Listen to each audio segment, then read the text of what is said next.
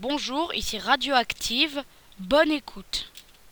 Ring around the rosy, a pocket full of posies. Ashes, ashes, we all fall down. 1. Une creepypasta est une histoire étrange pouvant se décliner sous plusieurs formats. Texte, images accompagnées de sons, etc., etc. La creepypasta la plus connue est Slenderman.